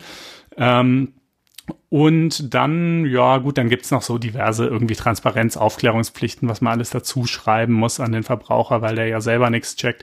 Ähm, das ist, äh, das ist so ähm, mittelspannend, finde ich. Was noch ganz interessant ist, ähm, das versteckt sich äh, etwas äh, in diesem Entwurf, ist eine Regelung, äh, die ähm, eigentlich mit dem Thema Inkasso gar nichts zu tun hat, sondern mit der Zulassung von britischen Anwälten nach dem Brexit, ja. Ähm, da gilt nämlich, sofern die, also wenn die, ähm, bisher war es so, wenn sie hier irgendwie drei Jahre schon tätig waren, äh, dann konnten sie einen bestimmten Status äh, beantragen und äh, dann eben auch erhalten. Äh, ich habe jetzt leider gerade nicht präsent, wie genau der sich nennt. Ähm, äh, dieser, dieser Status, aber jedenfalls diejenigen, die den schon haben, ja, also die schon über drei Jahre tätig waren und, äh, und das bewilligt bekommen haben, die äh, können auch äh, nach dem Brexit weiter praktizieren. Ähm, diejenigen, wo diese, die bereits drei Jahre da waren und wo das Verfahren zur Bewilligung noch läuft, auch, ähm, aber die anderen nicht. Oder zumindest äh, kann den anderen dann jetzt eben die, die Zulassung quasi entzogen werden, Recht in Deutschland zu praktizieren. Ähm, das ist natürlich einerseits irgendwie konsequent, äh, wenn man so will. Ja, der Brexit, äh, mit dem Brexit äh, schwindet dann eben auch die Dienstleistungsfreiheit. Andererseits hätte man es natürlich trotzdem nicht so machen müssen. Ähm, äh, das wird man vielleicht äh, noch sehen, zu was für Verwerfungen für britische Anwälte das in der Zukunft führen wird. Ja, also das, äh, unser Beitrag aus der Serie, was macht eigentlich die Bundesregierung den ganzen Tag?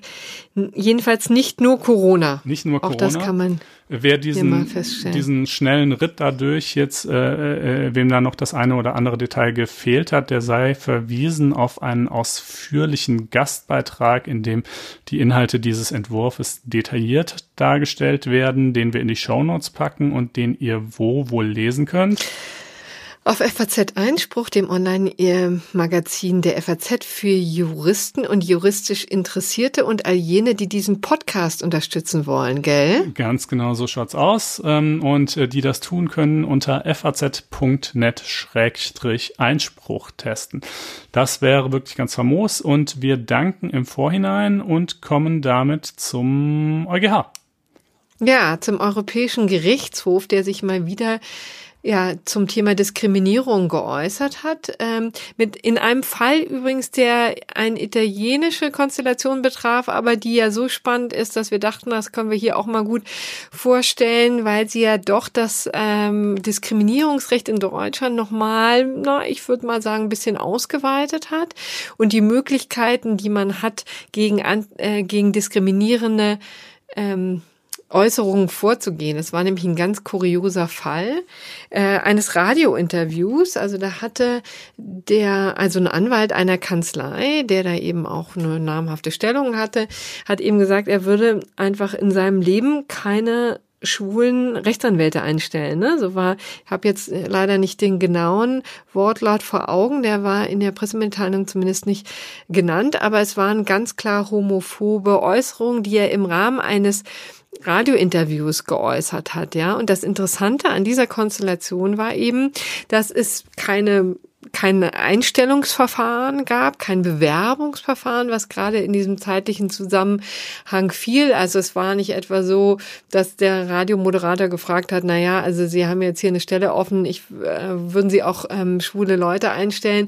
Und dann sagt er, nee, auf gar keinen Fall, sondern das war sozusagen eine generelle ähm, Antwort, eine generelle Aussage. Und dagegen hat eben geklagt ein Verband, der eben homosexuelle ähm, Anwälte Anwälte als Mitglieder irgendwie hat, ja. Also ich glaube, das war eben äh, so ein so eine Vereinigung, ich glaube, Transgender auch und, und, und homosexuell und so weiter und so fort. Also das war, ähm, die sind eben dagegen vorgegangen und waren auch erfolgreich. Und im Rahmen dieses Verfahrens hat das ähm, Kassationsgericht, also eben das Berufungsgericht, äh, ist vorgestellig geworden beim EuGH und hat gesagt, ähm, ist das Ganze eben äh, die, die italienischen Regelungen und so wie wir sie auslegen, ist das mit äh, dem europäischen Antidiskriminierungsrecht vereinbar. Das ist ja immer die Konstellation, äh, die dann immer zugrunde liegt. Ne? Also ähm, klassischerweise ein nationales Gericht hat etwas zu entscheiden und fragt dann nach der Auslegung einer Richtlinie ähm, den europäischen Gerichtshof an und so war es eben auch hier.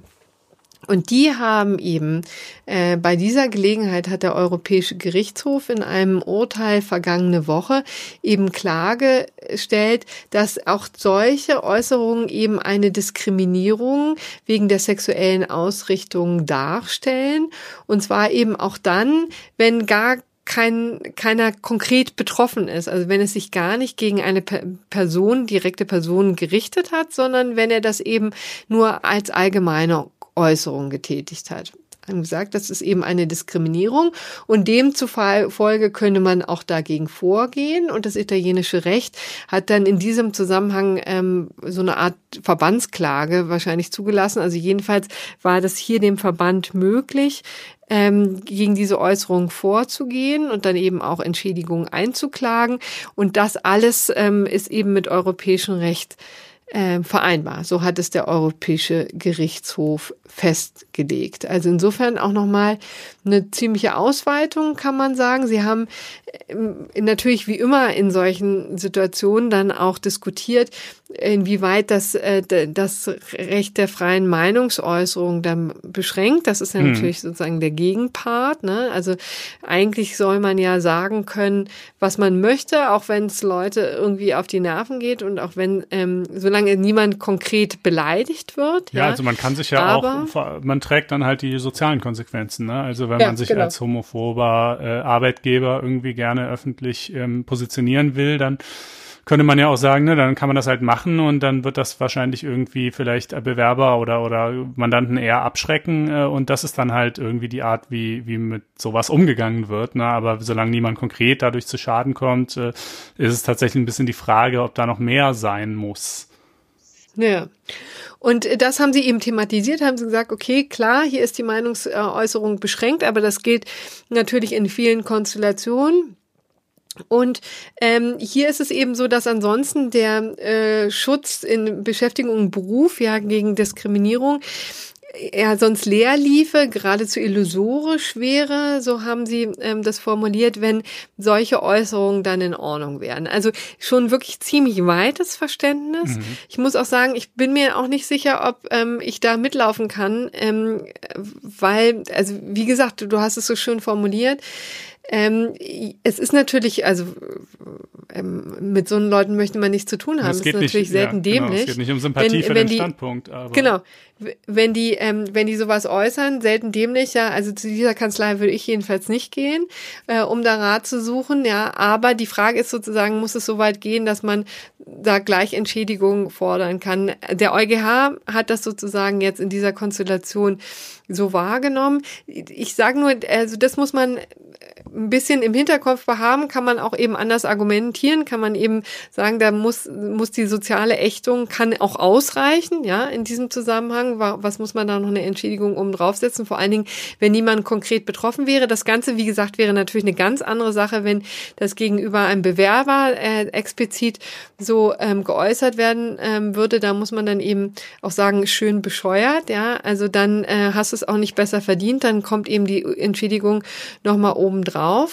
Ähm, aber wie gesagt, jetzt selbst in solchen ähm, Konstellationen ähm, kann man eben dagegen vorgehen. Das ist jetzt sozusagen die Neuerung, die sich aus diesem Urteil ergibt. Jedenfalls in Italien. Ich weil ich bin mir jetzt nicht sicher, ob sich das so auf Deutschland übertragen ließe. Ne? Also bei einer konkreten Bewerbung, mhm. klar, nach dem AGG. Ja. Ähm, aber in dieser allgemeinen Form, da würde ich mal vermuten, dass die Italiener da eben dieses Verbandsklagerecht äh, in einer Weise ausgestaltet haben, wie es bei uns nicht gegeben ist. Ähm, aber die jedenfalls mal zumindest zumindest zulässig ist nach äh, Ansicht des äh, EuGH oder vielleicht sogar gerade geradezu geboten.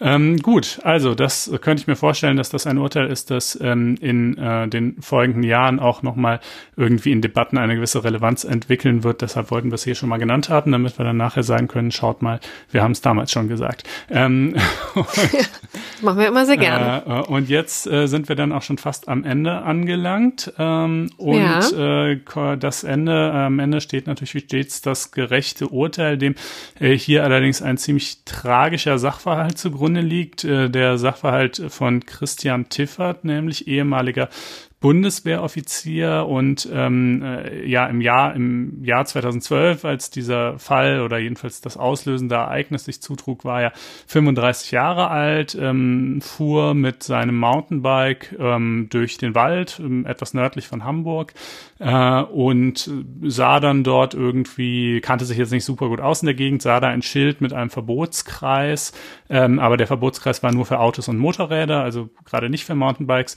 wollte also dran vorbeifahren, erkannte erst zu spät, dass äh, dieses Schild ähm, äh, offenbar an, an Drähten, feinen Drähten oh äh, montiert war, die das also von rechts und links hielten.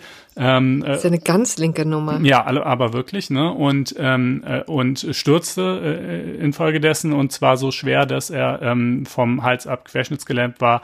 Ähm, und das eben ja natürlich auch bis heute und, und auch äh, für, für sein restliches Leben ist. Ähm, und ähm, nun hat er natürlich zum einen auf, auf äh, Schmerzensgeld, äh, zum anderen auf äh, Übernahme von äh, Behandlungskosten beziehungsweise die Feststellung der Verpflichtung geklagt. Und zwar zum einen äh, gegen die, ähm, die Pächter dieses äh, Gebiets und äh, zum anderen äh, gegen die Gemeinde als Trägerin der Straßenbaulast. Äh, war auch im Grundsatz erfolgreich, aber die Vorinstanz vor dem, äh, vor dem BGH hatte ein Mitverschulden angenommen und zwar von stolzen 75 Prozent. Ja. Äh, Ach, und hm. zwar mit der Argumentation im Wesentlichen, ähm, äh, naja, er habe sich ja da nicht gut ausgekannt und äh, so ein Waldweg, da kann ja auch immer mal irgendwie was sein. Ähm, und äh, dann hätte er halt nicht so schnell fahren dürfen und im Übrigen, äh, da, also hätte er eben so langsam fahren müssen, dass er in der Lage ist, auch auf äh, zunächst nicht erkannte äh, Hindernisse noch zu reagieren. Ähm, und äh, im Übrigen hätte er dann eben auch irgendwie äh, in einer suboptimalen Weise reagiert. Ja, also sozusagen, wenn man dann in, im Moment der Erkenntnis vielleicht noch perfekt äh, die, die Situation äh, gehandhabt hätte, dann hätte sich vielleicht dieser Sturz irgendwie auch vermeiden lassen. Naja, das, ähm, äh, das lässt der BGH so, wie ich finde, sehr zu Recht nicht stehen. Ja, er formuliert, hier habe ich es mir auch herausgeschrieben, ein solches Hindernis ist angesichts seiner schweren Erkennbarkeit und der daraus sowie aus seiner Beschaffenheit folgenden Gefährlichkeit völlig ungewöhnlich gewöhnlich und objektiv geradezu als tückisch anzusehen, äh, so dass ja. ein Fahrradfahrer hiermit nicht rechnen muss. Und es gäbe eben auch keine Pflicht, was ja eigentlich auch fast eine Selbstverständlichkeit ist, ähm, äh, sozusagen in jeder Hinsicht ähm, äh, vorausschauend zu fahren und selbst völlig ungewöhnliche und eigentlich nicht zu erwartende ähm, Gefahrenlagen trotzdem als Möglichkeit einzupreisen. Äh, denn wenn das so wäre, dann könnte man ja eigentlich nie schnell fahren, weil irgendwas Abstruses, womit man eigentlich nicht hätte rechnen müssen, könnte ja natürlich immer irgendwie auftauchen. Ähm, und das reicht sicherlich nicht aus, um irgendwie ein Mitverschulden anzunehmen. Dasselbe gilt dann anschließend, sagt der BGH, auch für seine Reaktion in den wahrscheinlich Sekundenbruchteilen, bevor er es erkannt hat. Da sagt der BGH, ja, vielleicht hätte man da irgendwie, wenn man sozusagen sich maximal geschickt angestellt hätte, noch ähm, den Lenker rumreißen und ausweichen oder sonst was machen können. Aber auch da kann einfach nicht erwartet werden, dass jemand in so einer Situation dann perfekt reagiert, äh, in der er völlig überrumpelt ist. Ähm, äh, und insofern diese beiden Dinge ähm, können also, sind also völlig ungeeignet, um irgendein Mitverschulden zu begründen.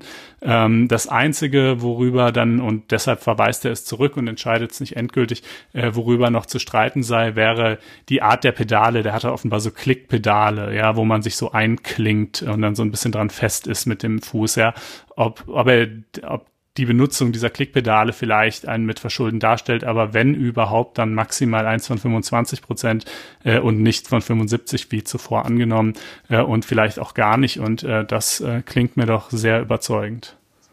Ja, das klingt gerechter als das, was es, was vorher entschieden wurde. Ja, prima. Damit wären wir jetzt am Ende dieses Podcast angelangt. Die Woche hätten wir ausreichend verhandelt, soweit uns das möglich war. Es kommen übrigens jetzt, ähm, stehen noch ein paar schöne Entscheidungen an. Das können wir schon mal an, ankündigen. Nächste Woche Bundesverfassungsgericht zum Anleihekaufprogramm der EZB. Ach ja, die verschiedene, die genau. verschobene Urteils. Äh, ja. ja. Da kann ich schon mal darauf hinweisen, dass wir das nächste Woche sicherlich besprechen werden. Mhm. Ne? Und äh, sicherlich das eine oder andere auch noch in Sachen Corona. Und ansonsten wünschen wir jetzt erstmal eine sehr unbeschwerte Zeit. Mhm. Ja, wir würden uns freuen. Dass es gut geht. Wie gesagt, äh, über äh, ein Abo, das ihr euch unter faz.net-einspruch testen klickt oder natürlich auch immer über Sternchen in der lila-weißen Apple Podcasts App oder und über Kommentare unter faz.net-einspruch-podcast. Ähm, empfehlt uns weiter, bleibt uns gewogen und habt noch eine schöne Woche. Ja, schöne Restwoche. Bis dann. Tschüss.